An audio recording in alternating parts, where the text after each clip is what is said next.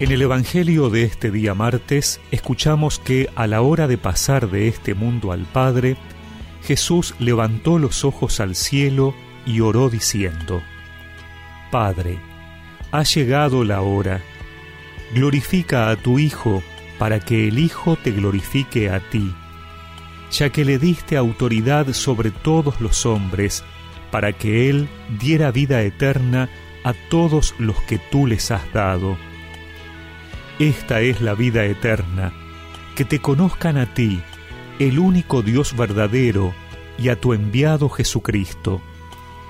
Yo te he glorificado en la tierra, llevando a cabo la obra que me encomendaste.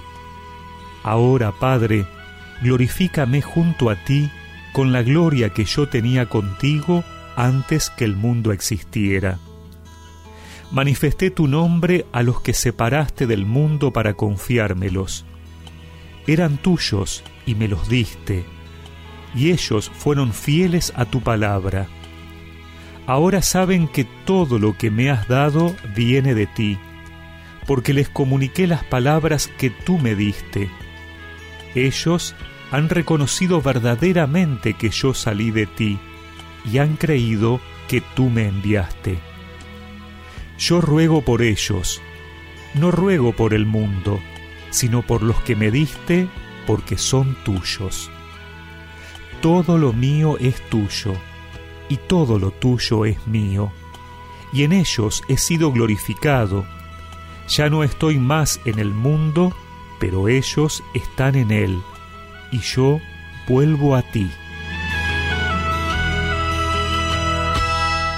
En este discurso de despedida de Jesús durante la última cena, hoy llegamos al capítulo 17 del Evangelio de Juan, que es lo que conocemos como la oración sacerdotal. En ella Jesús expresa claramente su función de intermediario, tal el significado de la palabra sacerdote, intermediario entre Dios y los hombres, función que llegó a su cumplimiento con el sacrificio de su propia vida.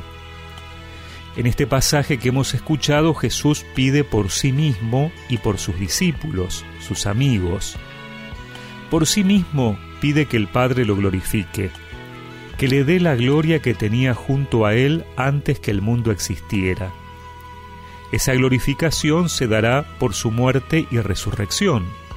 No es la gloria humana, es la gloria de Dios de sus apóstoles hace una recomendación. Fueron fieles a tus palabras, dice, han creído que tú me enviaste.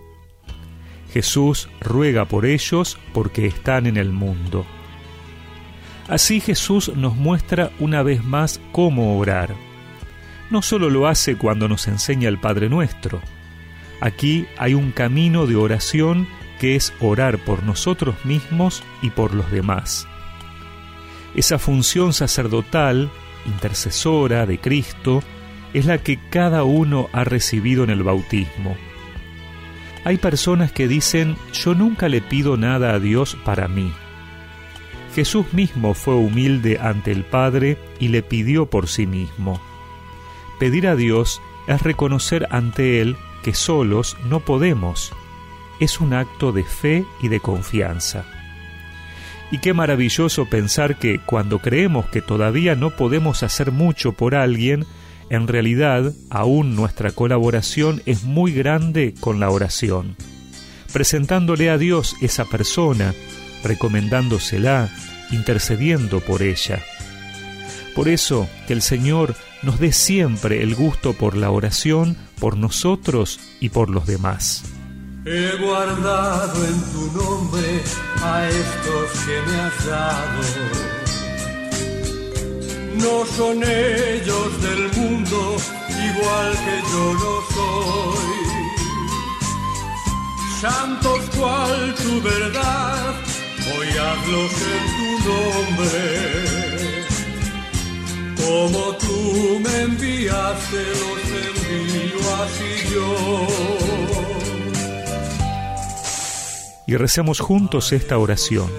Señor, hoy quiero presentarme ante ti para pedirte por mis necesidades y presentarte a aquellas personas que más quiero. Amén.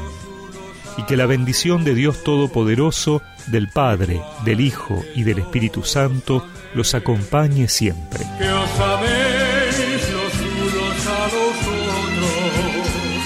igual que yo.